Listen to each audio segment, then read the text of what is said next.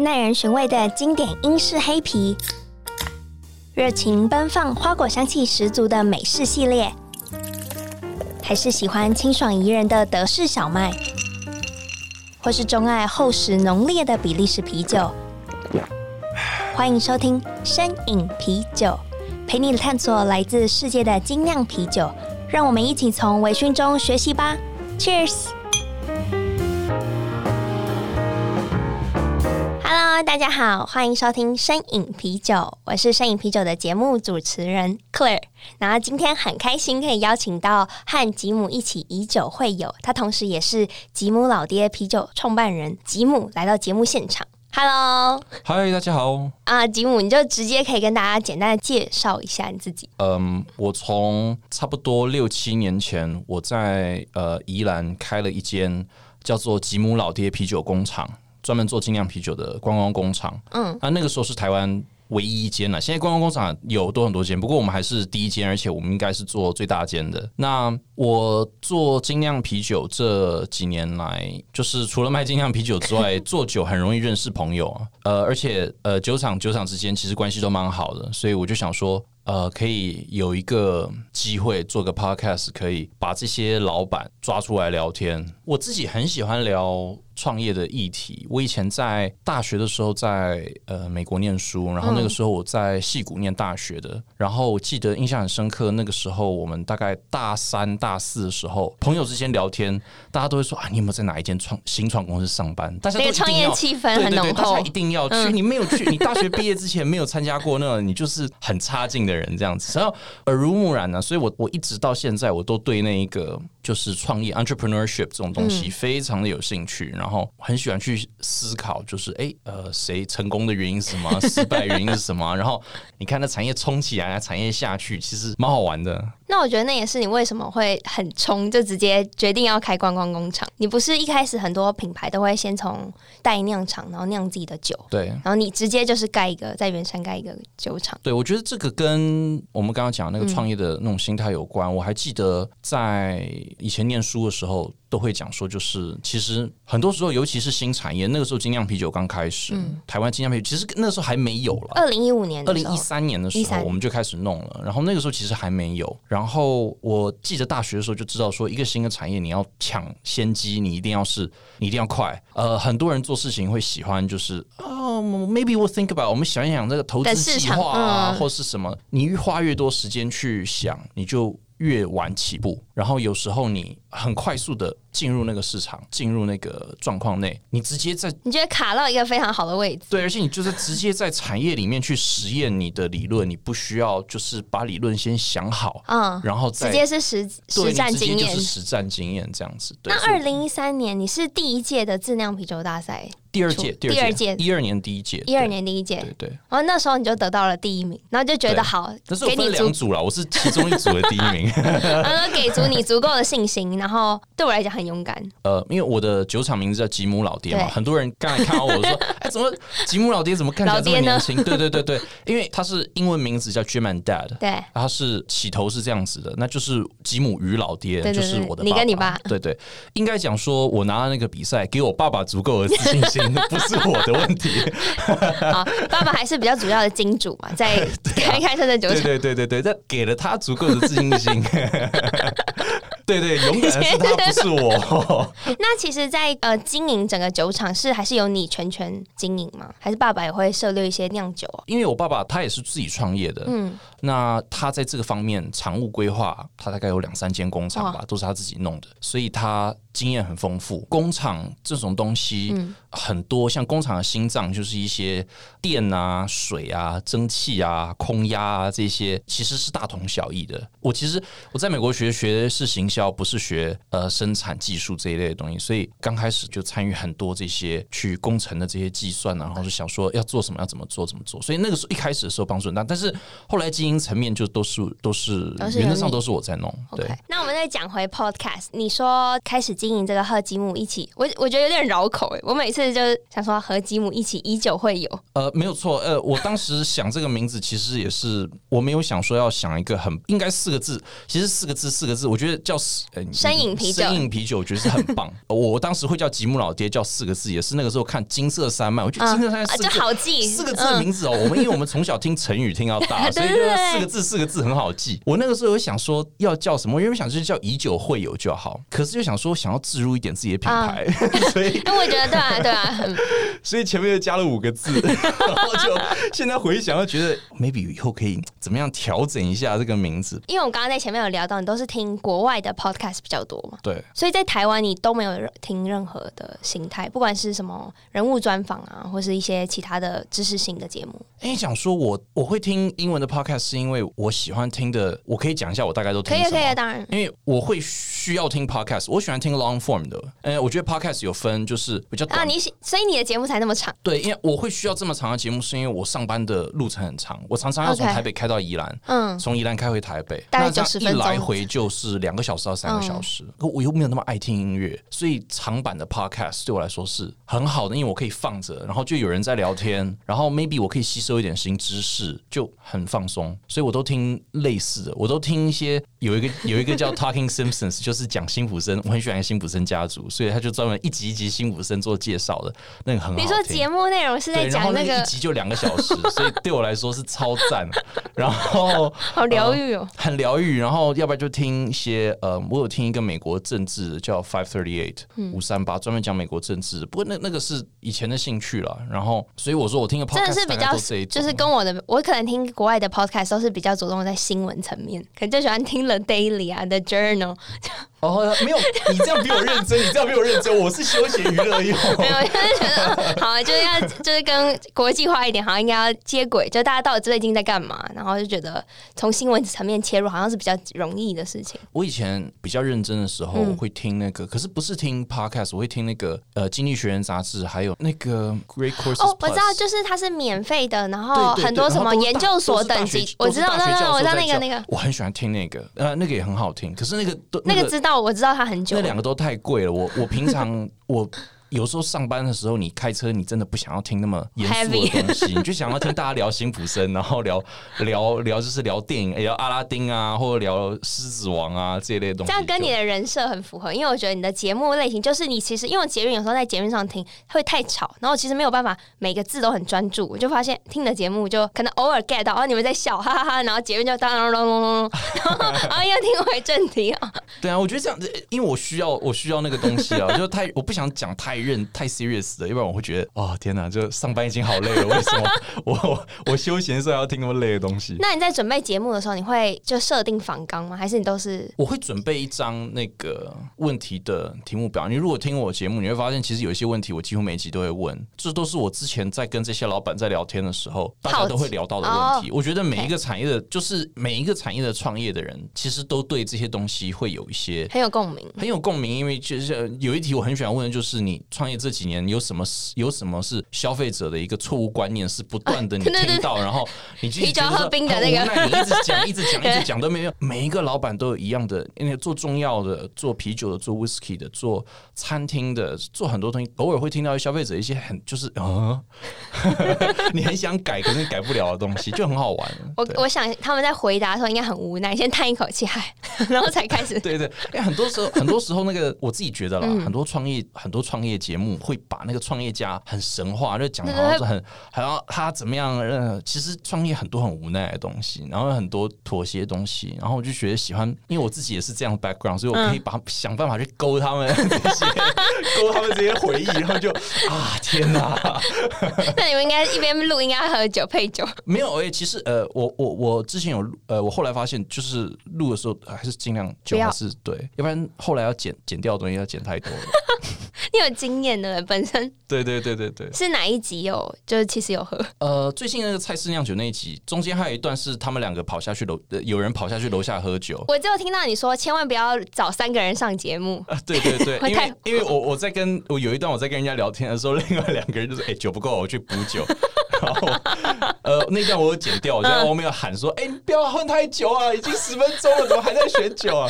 对，就所以所以就是对，因为大家会太太轻松了。那我有想说，你在节目后面都会有一些 Q&A，你怎么会想说要到社团上去询问？你是想说可以发掘一些新的很有趣的问题吗？因为我以前在戏骨的时候也做过一个很可耻的东西，也不是可耻，就是很好笑的东西，就是那个时候我们做 Facebook Gaming，Facebook 游戏，我不知道大家知不知道？二零一一年，你说开心农场那个？对对对，那个时候 那个时候是那个最红的时候。你看，那个时候还没有 Angry Bird，那个时候没人知道手机可以玩游戏，所以那个时候在做那个，反正那个是后来没有成功的东西。可是从那个时候我就意识到说，哎，其实一个好的东西要跟消费者有互动。OK，你跟听众啊有互动，其实是这种借由 social media 新的这种 platform，它很重要的东西。因为以前传统的 media 没有这种互动感，也是。所以你可以甚至在可以节目里面跟他们 shout out 他什么。以前广播节目你唯一能就是 call in 而已。对啊。哎，对，也是有 call in 这个功能。对对对，所以那个互动非常重要，你可以把客人抓得很紧。所以那个时候我就想说，最少我做精酿啤酒这一块，因为我们在有一个台湾有一个很棒的 Facebook group，叫做台湾精酿啤酒俱乐部，它已经十年了，对啊，超久，而且成员又很多，嗯 嗯，就觉得这是一个很棒的地方，可以就是最少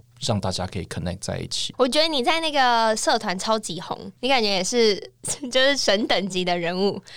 哦，没有，你一个 post 话就是三四百哇，就是啊。好厉害啊！就是喜欢嘴炮而已啊，就嘴炮。然后因为呃，我想台湾尽量比酒厂就我们这几家嘛。不过那社团里的 TA 非常精准，就是他们也是很认真在品评一些，比如说你们酿的新酒，大家都会给予意见分享。对啊，我觉得台湾对精酿啤酒有兴趣的人都应该去加那个俱乐部。嗯、然后我觉得管理员也经营的很好，不会，我就不会比较不会走偏，不会走偏，因为有时候会有一些商业的 po 文在里面，就是一直在炒作说哦什么地方打折，因为。这个俱乐部的目的不是一个，不是一个卖酒的俱乐部，这也不是一个他只是想要让大家可以交平台，对对，交流分享，对对对。那呃，吉姆你自己在录节目的时候，你都是比如说，因为我刚刚虽然跟你聊到，可是你在哪，你都会在哪里？你是有录音室吗？像这样的录音室吗？还是你用的设备大概是走怎么样的路线？呃，这是我自己的想法。我一开始的时候就想说，我不知道我邀这些老板到录音室来，到底会有几个人有空？再加上我有一些想，我认识蛮多在宜兰的创业的人，宜兰好像录音室恐怕可能只有到广播电台 可能才会有，所以我那时候就想说，我如果可以有一套可以移动式的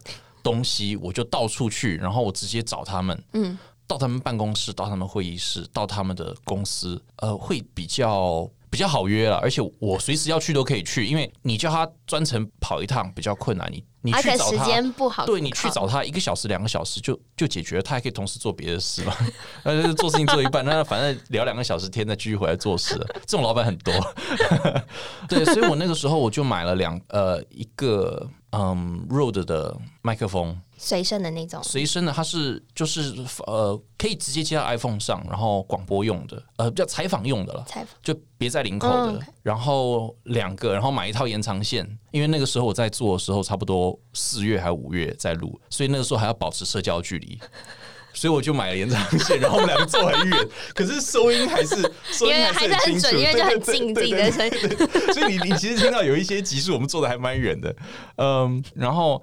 那个时候就像这样子，然后我我一个耳机，蛮贵的耳机，把它接着，它可以监听，然后就可以确定说一切都 OK，哦，然后。我就到他们办公室，然后一进去，反正灵机应变嘛。我们看什么地方比较没有回音，然后比较人比较少，嗯、然后我们就在那个地方录这样子。哇，那大家也都是很就是很支持你，然后很就是很愿意给你空间呐、啊，帮你把人排开。也没有啦，其实都像我很多集数都在早上八九，像我有一集是早上早上八九点去录，公司很多人都还没上班。其实你如果听啤酒头那一集，有听应该会听得到有人开门上班的声音，因为中间有人开门进来，然后再走过再走过。去，那这个过程，你目前已经从试播集三集到现在已经，嗯、呃，最近的那一集好像是菜市，菜市，对，大概才六集左右的节目。对，那你未来的比如节目计划大概是你会再采访更多有没有很惊艳的什么酿酒师啊？我接下来有一个，嗯，我采访一个就是做。在家酿酒机器的，你买这个机器，你可以直接在家酿酒，然后手机、嗯、它跟手机做结合，然后可以呃记录你酿酿酒的，就是一些 data。OK，然后他有拿，哦、对对，然后他有拿政府的那个补助，呃，几那个政府好像国国发会还是什么有投资啊几，几千万这样子，所以不是补助，对对对对，所以我我我访问像访问有一个访问这个，然后有另外一个是访问，嗯，因为我们做有一次做茶啤酒嘛，嗯，那个种茶的那个种茶的那个人呢、啊，对，因为我自己做这个也会遇到，也会做这些交流到的人都会 都反正是把全部拉进来一起一起聊天呢、啊，对啊。那像那支跟广山药房合作的，对，对你要不要介绍一下那支酒？我其实一直不知道说，呃，消费者原来对这个这么有兴趣。嗯我想加维他命还还可能现代人比较可以接受，哦、就是感觉中药，感觉我们现代的年轻人还会吃吗？嗯、可是呃，我们跟广生合作那次加了第一支酒还有加灵芝，然后呃那一支我以为还好，结果那一支我们做了三四千瓶卖很快，然后就继续做下一支，然后我们接下来可能还会做第三种，然后那个广生药房他们那个东燕他也说他也卖的很快。我后来想一想，确实台湾还是有很多，就是因为那支酒其实喝起来不像药酒。啊，它不像，它不会像不像你去那个那个超市买那个大雕那种，因为它是加那种金枣嘛，跟它是金枣香，很现代的，它是它其实是那个广生药房他自己做的一个茶包，OK，不是药，它是就是养生茶包。哎，我很好奇，是煮沸的时候投吗？还是像酒花一样？对，酒花的那时候投。呃，可以讲吗？原则上都是在后端加的，对对，都在后端加了，然后喝起来就是不会有恶心的味道。哦，太好了 耶！你不需要，你不需要喝完那个喝完之后吃一个鲜榨片之类的。回想到小时候吃中药的记忆，我发现这样子的异业结合其实最近还很常见，就不管是你们家还是其他酒厂，就超常见。我觉得异业结盟也是一个很好玩的东西，是最近大概最近三五年流行起来的。就是、以前大家都以前很多品牌都很坚持自己做自己的东西，对对对，他就不要跟别的很更不搭嘎的东西做合作。对，可是我不知道啊，我个人意见呢、啊，嗯、我觉得今年有一点太多，有一点 over。你有你有知道那个全年有出那个有知名超商有出黑人牙膏联名的薄荷蛋糕，都有吃，我四支都有吃，有一支还可以，其他三个就吃了就嗯嗯，就是黑人牙膏老板也蛮勇敢的。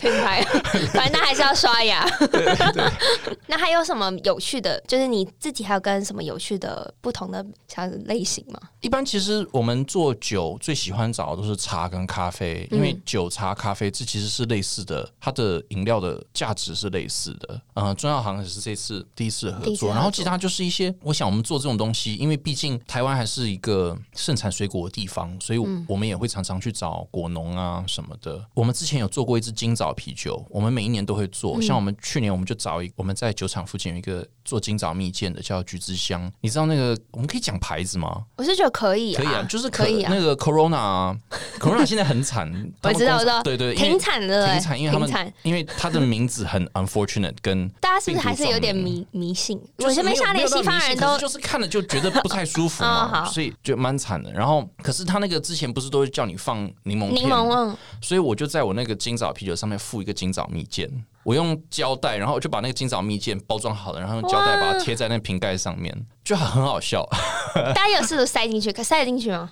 呃，我觉得你很努力塞塞进去，可是 你塞进去恐怕酒都喝不到了，就是堵住瓶口，下不去。可是那个时候我就觉得说，哎、欸，用了 it's fun，对啊，就好玩啊，然后有合作到啊，嗯。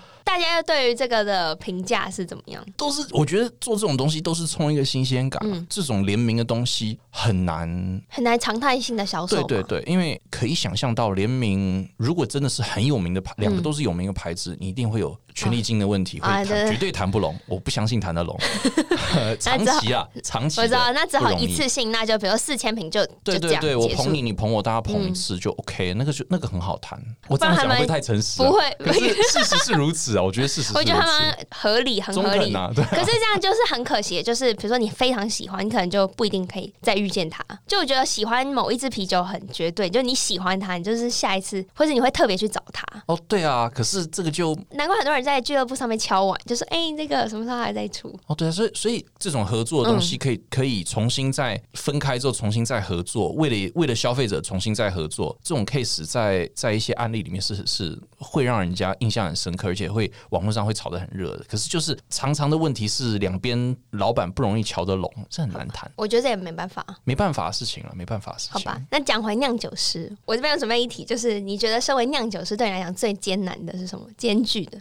身为酿酒师最艰巨的，把老板这个身份排开，就单纯酿酒师这件事情。呃，就是以技术层面来讲，这个我跟其他酿酒师有聊过，然后我其实说实话，嗯、我认真的觉得，因为我自己也也酿过酒，我认真觉得是跟厨师很像，在外表听起来是一个非常光鲜亮丽的工作，但是其实他是每一天早上很早起床，开设备，然后开始搬重物，然后开始很辛苦的一步一步做工，做这个工作，做那个工作，然后你做的每一个步骤，你都要 take notes，写笔记，测量，然后记录，测量记录，测量记录。呃，其实要很细的心，然后要，其实有时候是很 repetitive 的，是很重复的工作，就像厨师一样，要真的很有兴趣，要熬、那个。酿酒师也是要自己清洗设备那些啊，当然要，当然要，当然啊，您工厂的设备如果是越高级的设备。嗯人力当然越自动化设备，人力当然成分越少嘛。嗯、但是你还是要不断的 take notes，因为你 take notes 你还可以做品管嘛。对。然后机器坏掉或是什么东西坏掉，你要想办法修机器，然后你要想办法 call 那个厂商，然后厂商有时候说哦，明天才有办法过去哦。你说糟了，今天这个东西做不出来怎么办？就很多像这种东西，这、嗯、其实辛苦都是跟所有做工厂都一样，但辛苦的概念是一样的。因为我在想说，因为我常常访访问酿酒师，比如说外国酿酒师来台湾，然后通常都听到一些好的正面，然后非常就是哦，我又酿了哪些品相，然后觉得哇，酿酒师听起来都不辛苦嘛，就是真的有这么？因为你公司会派他到台湾来，他应该已经是主管级的了，对不对？也是，或者是在酒场上真的在酒厂 day to day 在在做事情的那个人，他应该没有什么时间可以出国。我是说实话啊。哦，所以被酒厂派来的他其实是就已经是形象大使，他可能可能就已经不是酿酒师这个。有时候是因为像我，我现在已经没有在第一线酿酒了。哦、我刚刚听，我一直以为你还有在参与。你没有办法，因为酿酒其实是认真，是一个非常你需要很多 dedication 的，就是嗯，你必须要真的在现场顾很多事情的。嗯、我现在是我们公司会有酿酒的 data，然后都会记录，记录之后会上传到云端，然后我可以透过云端去看数字.去知道说现在酒的状况，然后这批酒有没有问题，嗯、然后什么。但是嗯，就是 day to day 在那边做那个东西，我是已经。我是已经没有了。然后我讲是实话，那个原则上我敢 challenge 那个可以上节目讲聊天的这个原则上都是 都不太很难是 day to day 在酒厂里面做事，要要不然会很很那很辛苦。哇，那你也要非常就是全然相信你现在的现职酿酒师，因为有没有到那种有没有发生过那种到装瓶你才发现，哎，其实这一批对你来讲可能不太 OK 的。我觉得我们的公司员工，嗯、我们这个酿酒师都是做很都是做蛮久的了。然后我觉得一开始的时候我们比较常发生这个问题，嗯，但是因为你有在做这些，中间有在做这些品管，嗯，你抓到问题的数的位置会比较早，你越早抓到问题，你你的损失你的损失越小，嗯，所以当然我们也有很惨过，我们有我我应该到现在我就是生产完然后倒掉的酒应该有几十万吧，可以变游泳池。对对，没有我说价钱也有几十万呢。是对，可是嗯，绝对可以洗澡的了，绝对有个五六吨应该是有的，这都是过程过程啊，然后一定会发生的事情。嗯、那这里我也想问你，从二零一三年到现在，应该是七年，在这个产业界比较正式的。对，是七年的时间，差不多六七年了。什么是你最陶醉的 moment？就你觉得你可能苦了以后，你就觉得啊，对了，我就是为了这个，我现在还才在这边熬。我其实觉得就是，呃，我有标准答案。我的标准答案是，嗯，当你觉得说你又说服了一个人喝精酿啤酒的时候。呃，那个感觉是蛮好的，但是我最近常常认真在想，说到底什么要成功，到底的定义是什么？所以你也在思考，认真思考这个问题，这是非常严肃，而且什么一是一样，这跟创业的人，我下次我会把我列到我题目，因为我认真觉得创业的人常常会，你做到怎么样，你才觉得你，因为我不能说你不成功，可是我也不，我也觉得可能还没有到你真正自己要求的那种，像戏骨那种创业 Facebook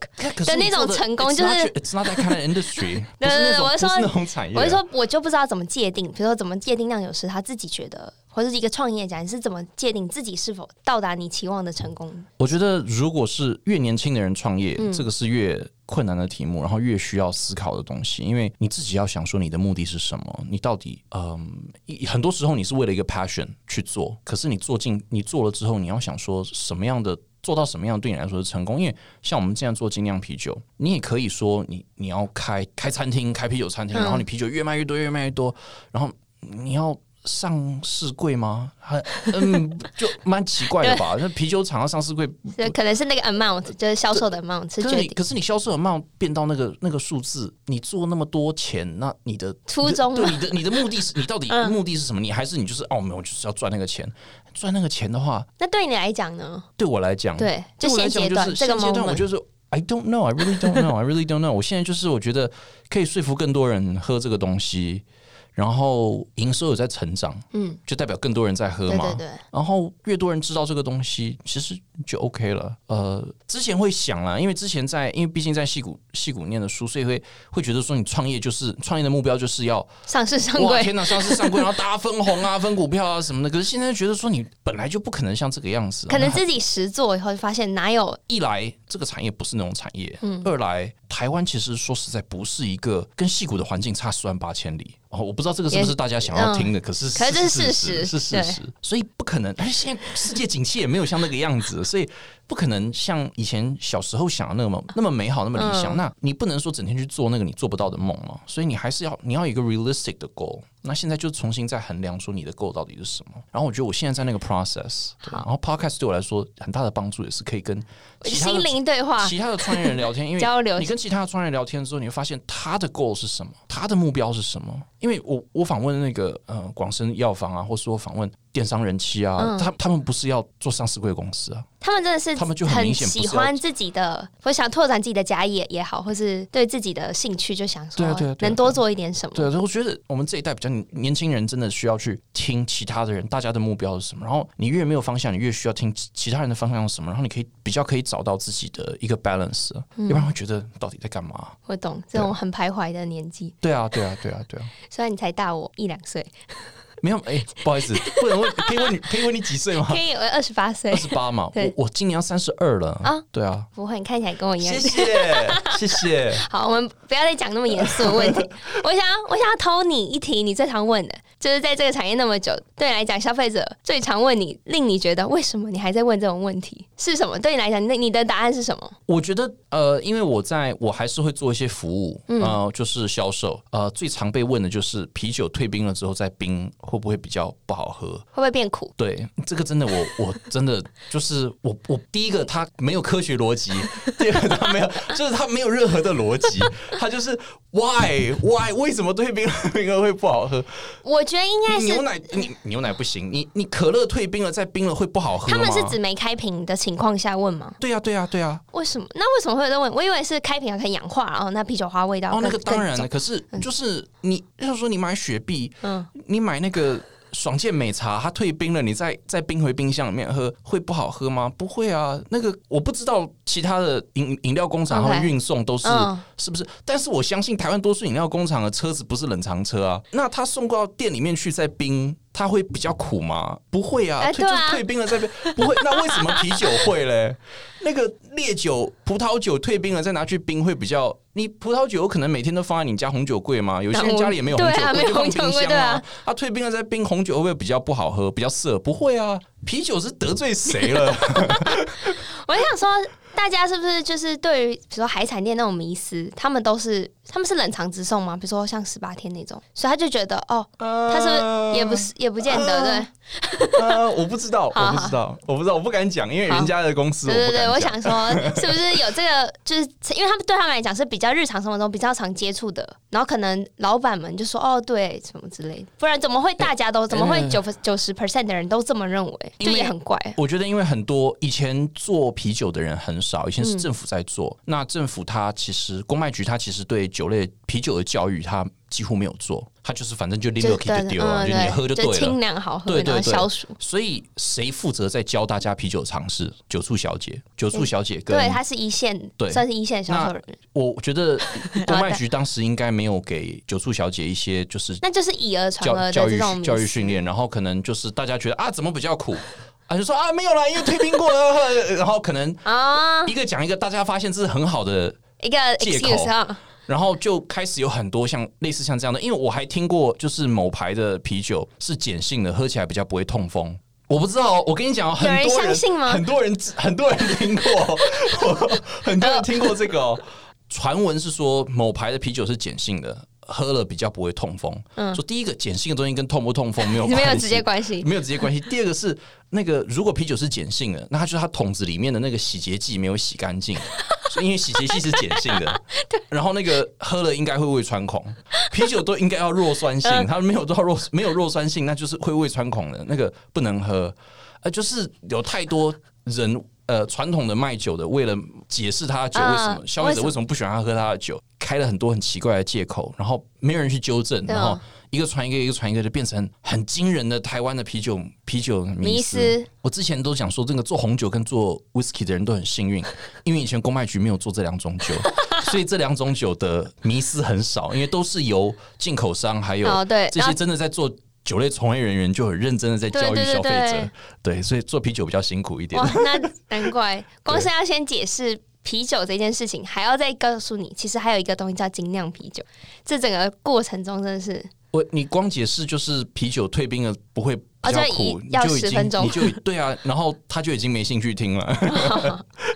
太好了，有我们的节目可以就是两方可以多多让大家可以吸收这方面的知识。没有错，没有错。你在节目当中应该会介绍一些，就是给大家一些基础知识。因为虽然都是人物访谈为主，可是你们有特别想要设定这一块吗？呃，你说。知识面吗？对对对，像是我的节目就有，比如说有会教大家什么是精酿，然后德式啊会开始解析，就大概大范围的会先跟大家讲，因为我希望可以透过节目当中让大家更了解精酿，而不是只是比如说酿酒师来，那酿酒师虽然讲了很专业的东西，可是我觉得一般听 podcast 的人他不一定懂，所以我觉得很多术语的话是需要。从一开始最基础的开始跟大家做讲解，我觉得我觉得是很好的，而且 Podcast 是做这个东西很好的平台。嗯、我自己是因为我们都在工厂在第一线介绍，嗯、所以介绍久了，我一直讲我会有点疲劳，所以我在第一线销售的时候我讲，嗯、可是呃，你来 Podcast 不是要 Podcast 主要是想要找 找朋友聊天。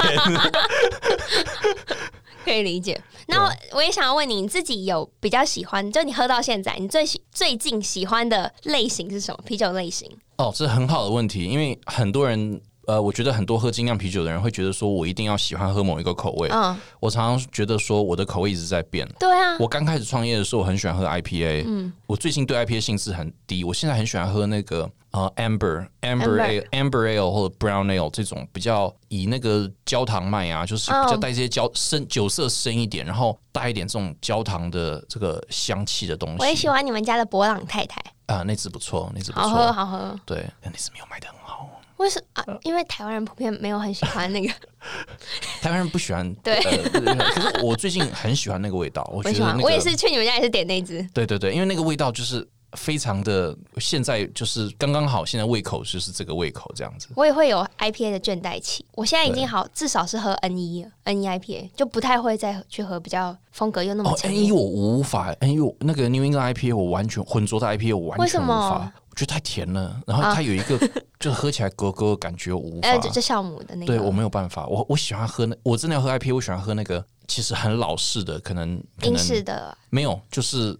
几年前就算老了啦，呃，七八年前那个时候出的那种酒色很干净，然后苦味非常的明确，香味也很明确，IBU 要够高哇，七趴到八趴标准，就是 old school 的 old school 的美国 IPA。就非常早期会出现的 IPA 品相，可能现在大家都开始走创意。现在大家都在走 New England IPA，你知道，我 我很不喜欢 New England IPA，我觉得太太水果了，我无法。Uh, 哦，就是你可不可以跟听众多多介绍你们大稻城的点？因为比较少接接触这里，大家比较少会听到大稻城。大家都知道宜兰有观光工厂，可是大稻城比较少被介绍。我们现在在大稻城，在延平北路跟南京西路的那个路口那边，还有没有森高沙咖啡厅啊什么的？嗯，米卡勒其实也在附近。近，是在隔壁而已。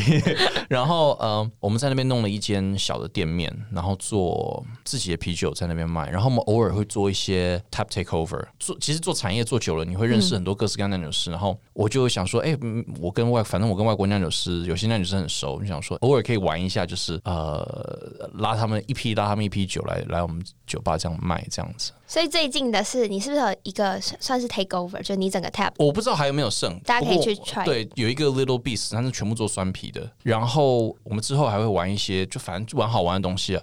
我最近对辣椒酱很有兴趣，你知道现在很流行出那种很不同口味的辣椒酱。你说很墨，也不是墨西哥，就比较中南美洲式的那种。对，然后他们会有很创意，有些加水果的、啊，有加 IPA 的，你知道吗、呃、？IPA 辣酱。有有有有，我现在很喜欢那个东西。然后我这次从从美国弄了十支不一样的，嗯，然后不是有一个 YouTube 节目，就是专门给大家吃辣鸡翅，然后访问明星的吗？啊、哦，我知道那个，好，我知道那个，我就弄了，我就买了十支辣椒酱，然后我到说想要在酒吧玩那个辣椒酱打通关，然后配啤酒这样子。哇，然后就是这个欢迎大家，这要先会吃辣，欢迎大家来挑战这样子。制作人表示想参加，好有好有创意哦。对啊，因为我看节目我看了觉得很好玩，嗯、我就想说，那你很容易把那种你目前吸收到的新知运用，直接实际运用在你的营运面呢。对，反正就好玩嘛。那这种东西，这种东西，反正。也是一样，我觉得创业的创业的一个学的一个东西就是，反正有新 idea，你就新 idea 就一定要拿来试试看，就 run 看看。嗯，有些会不是每个都会成功，可是你一直 run 一直 run，总会 run 到一个成功的东西。也对，就是要你刚刚说的，与其想这么多计划，不如实际实际 try。对对对，我我我批评一下，我觉得你常常会遇到光说不练的，就是很多喜欢讨论，然后这是执行。那这也是我其中的议题，我想要问你说，你有没有想要对？因为现在真的是酒厂，你应该有，我不知道你有没有 follow，就是同。呃，敬业就很多酒厂开始不断的在今年跟去年度年底就开始崛起，然后我就想说，身为一个台湾精酿的前辈，你有什么建议？刚好的想法？我说，你如果觉得你也想自己做一个精酿啤酒，然后你不知道怎么做的话，其实来找我们，我们可以帮你做。好，这然是这个建议，对对对，你找我，我我的技术都固定都现成的嘛，对不对？你就提供酒谱，对对对，你可以，你你有 idea，你有 idea，你想做一个什么酒，我们来讨论，我们来做。然后像刚刚讲的。你真的想要，你真的对创业这么有兴趣，你对做赚钱这么有兴趣，你自己想一想，是不是停止想，直接凑一凑钱，就直接来找吉姆老爹，我直接帮你做，对不对？说不定还有可能可以上架。对啊，没有，不是可能上架。你做一批，你你就可以去，你可以去看你家附近咖啡厅啊，你朋友开的餐厅啊。也对，这样业务也是这样子做做起来，对不对？你哎，你是不是听起来是个很诱人的计划？你就做一批自己的酒，你可以把你自己的照片放在上面，你就放一张你自己大头像，也是可以，很克制化。哎，你下次去面试找工作的时候，你跟他说：“哎，我面试完了，然后顺便送面试官一瓶带有我照片的啤酒。”我的履历就写在上面。你如果喜欢我的话，哎、欸，这个就是我跟你讲，很多面试官，很多面试官会对你印象非常的深刻。然后你应征行销的话，哇，我觉得我会录取，因为这个人真的很有创意，对不对？请问 minimum，请来找吉姆老爹，谢谢。minimum 该不会是一千平吧？所以第一个第一家就已经面试到，哎、欸，对，后面怎么办？现在只能家里自己喝。没有，就是 it's a good idea 的。我也是，it's a good idea。我觉得你既业配到，然后同时又回答到我问题，非常厉害。好，那我今天的节目到这里。那我想要问你今天的最后一个问题，是就是针对疫情，应该很多台湾酒厂也受到，应该不用说台湾酒厂，就各个产业其实都受到了不少影响。对，那你觉得在这个我们说的后疫情时代，在台湾精酿啤酒业是要应该要怎么样做，才能让就是精酿啤酒不会因为疫情接下来可能接踵而来，可能还会第二波、第三波疫情受到影响？有没有比较好的想法？嗯、我我你你说后疫情时代是说就是像疫情过去之后，还是说就是？我觉得现在应该是我们是要跟疫情共生存的一个 OK OK，那大家可能不能一定可以去酒吧。或是一定要保持社交距离，可能要跟朋友离比较远。对，那你觉得台湾的精酿业要怎么应应这件事情？可能是多做外送吗？还是有什么样比较好的应应策略？我我我觉得两个层面去讲。第一个层面是，其实这次疫情对我们的酒厂来说，生意没有受影响。嗯，我们生意是非常好的。我们从五月就是政府开放之后，Okay. 解禁之后，我们五月六月，我六月营收是创我历年新高，历年新高。嗯因为大家没有地方出游，但是还是要出游。对，然后刚好就是观光工厂。对，然后我预计我们七八月应该营收会在会也是创高峰。嗯但是我我也可以理解说，假设有第二波疫情或第三波疫情在 shut 在 shut down 的时候会怎么样？嗯、那像你刚刚讲的外送的部分，其实这个取决于政府愿不愿意把啤酒或是酒类当成一个正当的饮品商品。嗯嗯，现在我觉得政府烟是不用讲，我相信大家有共识，烟的问题在哪里？但是酒其实相对的有它，我当然我有我的那个立场，但是。我认为酒相对的有它的合合理的存在性，嗯，然后全世界多数的国家对烟品的控制也都是很严格，但是全世界多数的国家对酒类的网络销售还有呃这一类的东西，其实是是有在有在开放的，甚至现在应该很多被封城的国家，啤酒是可以像你刚刚讲做外送的方式，呃，用电话或是透过 APP 做外送的。嗯，我认为这个是取决于政府愿不愿意把酒类当成一个正当的商品，还是就是要让酒类永远不能网络贩售？因为现在是连透过手机平台或是他他私讯啊或。嗯理论上用 Line 啊，用呃，甚至用打电话都是不行的。这样是不行的。理论上是不行的，所以它它有很很 serious 的的问题在后面。就是看政府愿不愿意去面对这个问题。那其实还好，酒类不是什么了不起的行业啦。我们觉得，反正政府如果觉得没有那么重要，其实就还好，没关系，我们也活，就是就尽力活下来就是了。也是挺辛苦，不能不、嗯、不得不说。对啊，对啊，确实。好，我今天也非常谢谢吉姆来到节目。谢谢，然后要不要在这边跟大家说一下，要怎么样搜寻到你的 podcast？你也有是有在 Apple，然后 SoundOn 上面也有。对，嗯，可以搜寻得到。我的 podcast 在 Apple、Spotify 啊、呃。Sound On 都可以搜寻得到，然后就是名字比较长，和吉姆一起依旧会有。嗯，可是我想应该你搜寻的时候打一些关键字，应该就会。吉姆好像就会有，吉姆应该依旧会有。对对，依旧会有，应该都会都找得到了。然后呃，我可以广告一下，那个我们酒厂在观光酒厂在宜兰，那个假日来的话可能会比较塞车一点呢。可是你平日来的话，反正放暑假，平日来也不会怎么样。然后。我们有很多，就是你可以带小朋友来，我们有亲子亲子的游游戏，你可以把小朋友放在草草地上面玩东西，然后你们可以坐在旁边吃饭喝酒，这样子是很 很健康的生活。然后我们台北的大稻埕店，到时候有辣椒酱挑战赛的时候，欢迎大家来打通关。耶，谢谢谢谢吉姆今天特别来到节目，谢谢谢谢，谢谢大家，拜拜拜拜。